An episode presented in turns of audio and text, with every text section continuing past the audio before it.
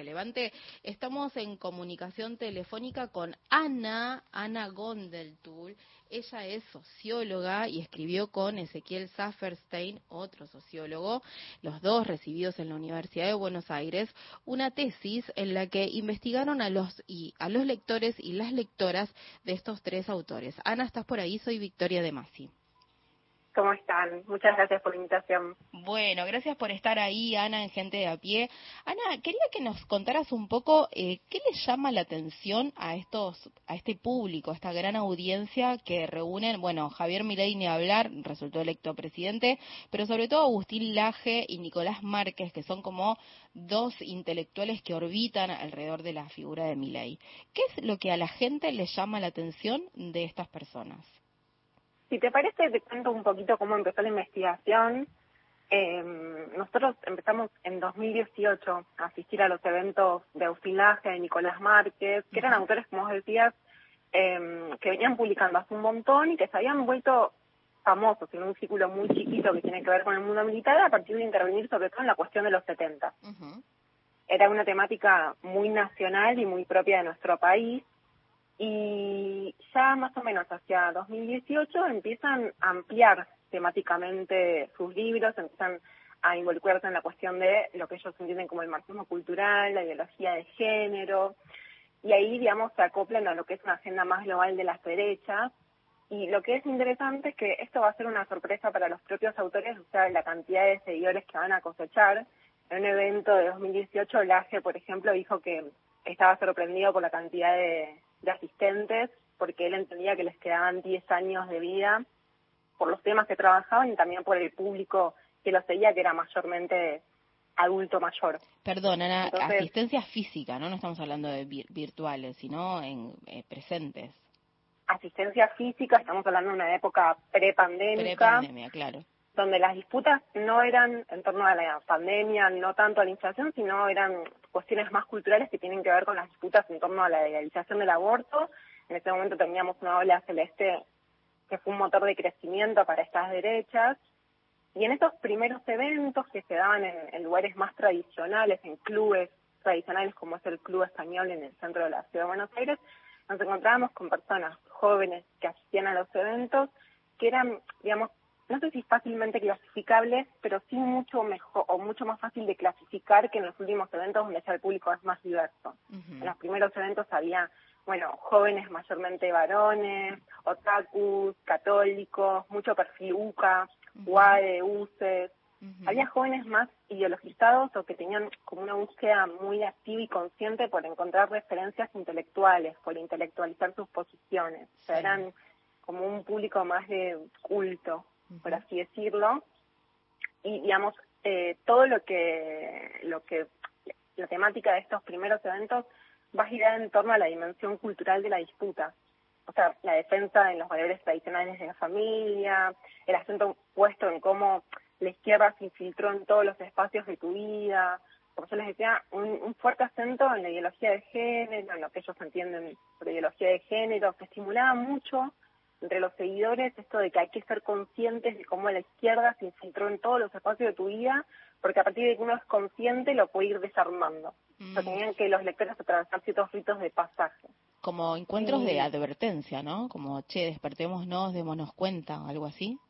Claro, se estimulaba como, como ciertos caminos o procesos que tenías que iniciar para darte cuenta para deconstruir esa infiltración de la izquierda en tu vida.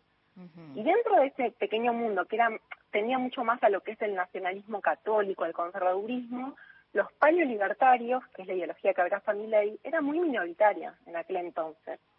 Eran una corriente súper marginal. Por ejemplo, Agustín Laje es liberal.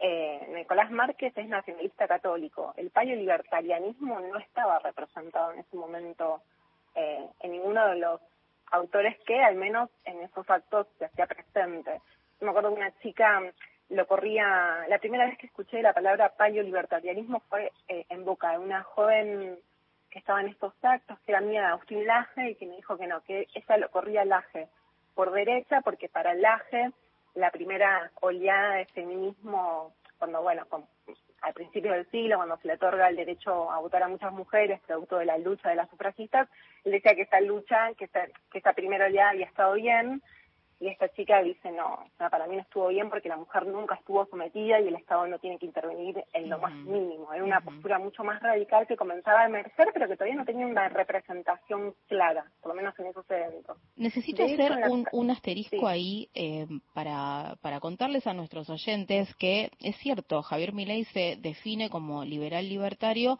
pero sus ideas se inscriben en el paleolibertarismo, en realidad tiene otra otra terminación, ¿no? Pero es eh, paleoliberalismo, libera, me falta una parte, libertarismo, siempre me cuesta esa parte, es paleolibertarismo, que es algo que se cocinó en la década de los 90 y es una forma liberal libertaria absolutamente radicalizada, pero mi ley no se define de esa manera, digo, lo quiero aclarar porque si no el término paleo queda ahí como dando vueltas. Sí, te escuchamos, Ana.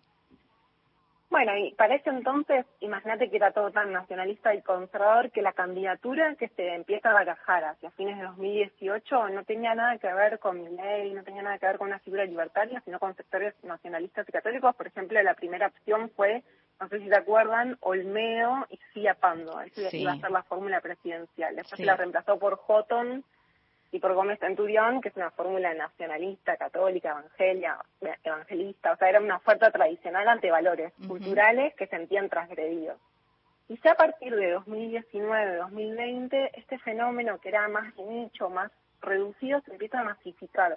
Y el primer acto grande que van a tener, la primera convocatoria masiva, es en el Auditorio Belgrano, marzo de 2019, que para los propios referentes va a ser un hito en la construcción de esta opción política de, de derecha o de extrema derecha, porque es ahí se empieza a apostar fuertemente entre las eh, a una convergencia entre las distintas vertientes de derecha.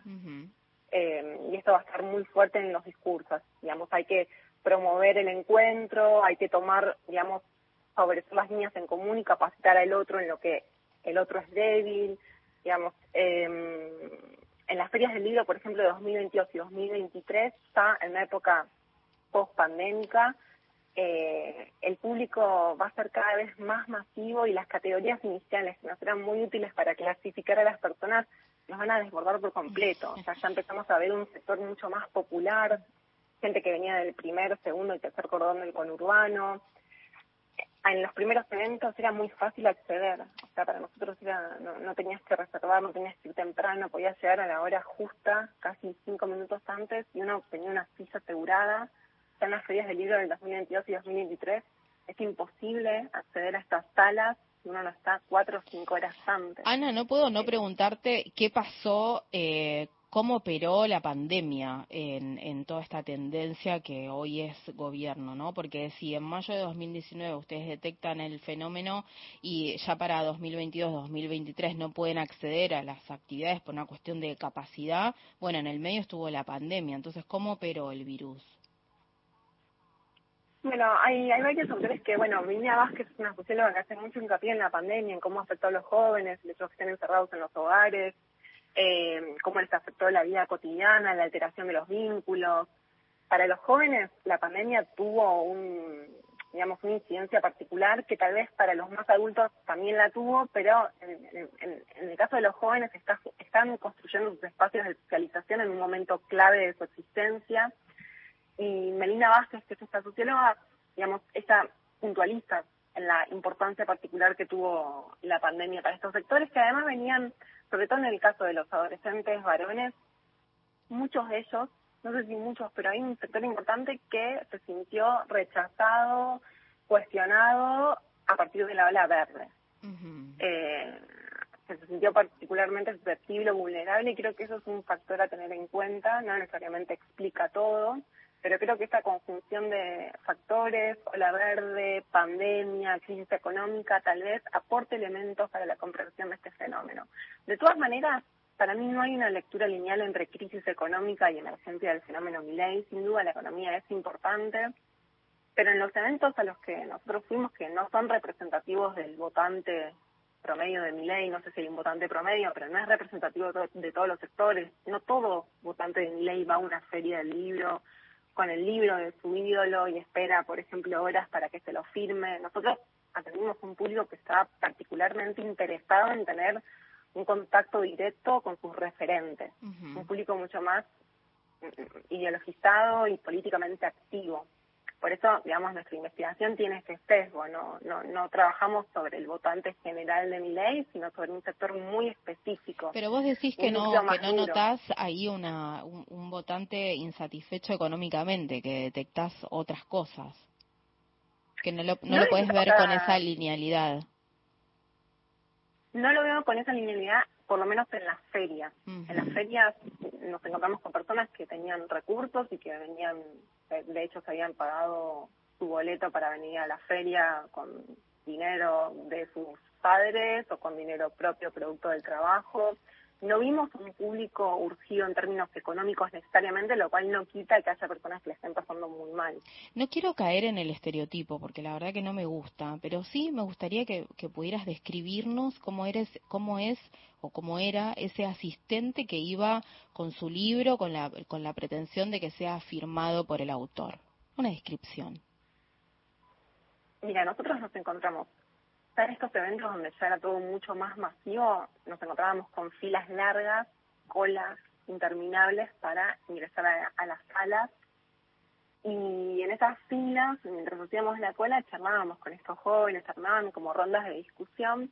Había mucho economista, mucho joven economista o economistas que ya habían hecho la carrera y que estaban eh, involucrados en, el mercado cripto, otros que, digamos, habían anotado en la carrera de Ciencias Económicas de la UBA a partir de leer los libros de Milley, había un perfil mucho más en esta dirección que en los eventos previos.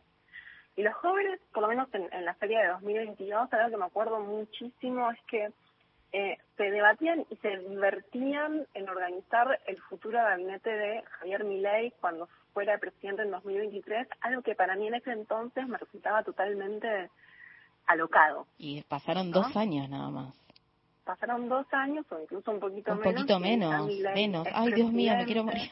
Fue en mayo, perdón que... Mayo. Hola, Ana Carla, soy. Fue en mayo de, de este año. De este año, ¿no? Claro, no, mayo de 2022. De, 2022. del año pasado, sí, un, poco, un, año y medio. Sí, un año y medio. ¿Y, ¿Y cuánto había de ese gabinete que hoy está? ¿Te acordás cómo era la formación?